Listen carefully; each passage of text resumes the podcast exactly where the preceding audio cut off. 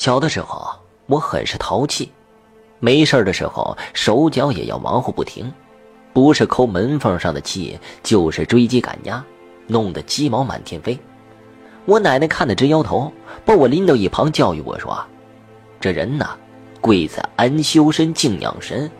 你这么手欠脚欠的，当心惹了大仙生气，罚你娶个草头媳妇儿。”原来啊。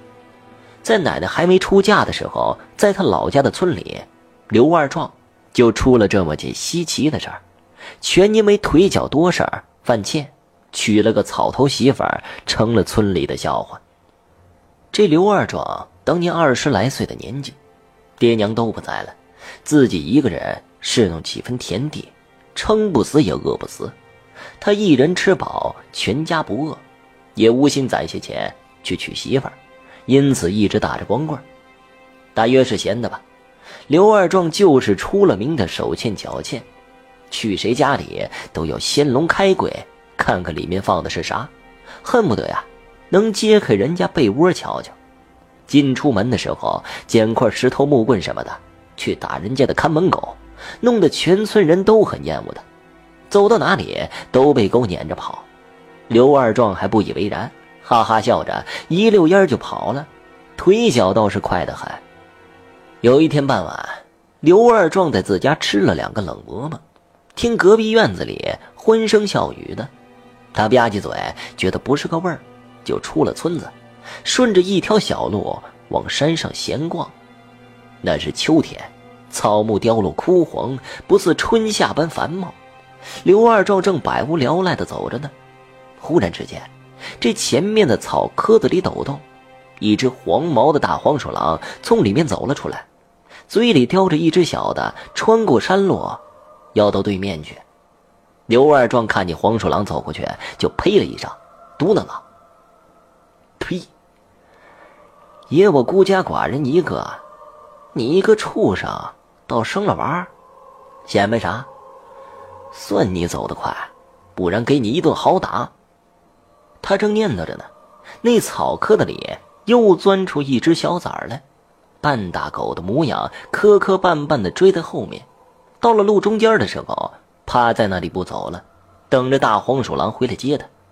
刘二壮左右一看，那大黄鼠狼不见了踪影，他嘻嘻坏笑着：“呵呵，爷爷好心送你一程，走你！”抬起一脚就将小黄鼠狼幼崽踢到半空。落到另一边的草丛里，吱吱叫着，一溜烟跑了。刘二壮得意洋洋的，像是做了一件多么了不起的事情一样，一步三颠的往前走着。不多时啊，觉得那两个冷嬷嬷不顶用了，这肚子又咕咕的叫了起来。他想着转身回家去，可这一转身，他发现他竟走到了后山来了。后山不见阳光，有些阴冷，平常村里人都不来的。刘二壮见后山一棵大树底下，不知道啥时候来了户人家，起了一间茅草屋，正冒着袅袅炊烟，一股肉香味扑鼻而来。刘二壮嘴馋，心想：管他哪里搬来的外来户呢，我进去讨口水喝，少不得他得让我吃块肉吧，喝口汤也行啊。他当真就举手拍门，啪啪啪几声过后，门打开了。门后站着一个俏生生的大姑娘，歪着头看着他。这刘二壮本是为了讨肉吃，可这个光棍汉一见到大姑娘，血就往上涌了，脸都涨红了，结结巴巴的说自己迷了路，来讨口水喝。姑娘抿嘴一笑，脆生生的说道：“我家里没别人，我独居于此。你若渴了饿了，进来便是了。我正煮着肉呢。”也不知道是刘二壮起了色心，还是那姑娘眉眼话语中带着勾引。刘二壮一颗心砰砰直跳，一碗炖肉香气四溢，也比不过那姑娘身体带来的体香。他用眼睛偷偷的瞄看她，那女子一转身，扭着腰肢就上了木床，一手支着下颚，一手轻捏着发梢，斜躺着对着刘二壮叹息。这天又黑了，夜里当真是孤单难眠，你说是不是啊？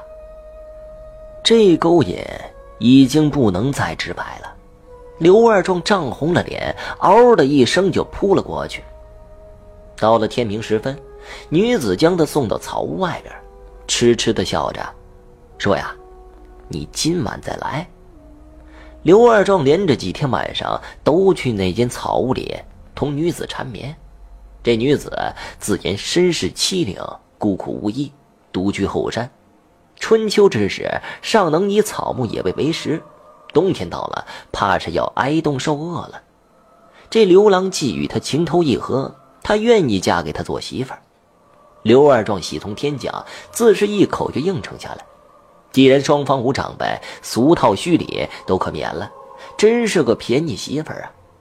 两人当即约定，三天之后，刘二壮带人来取，车马轿子都不必，一段山路背回家便是了。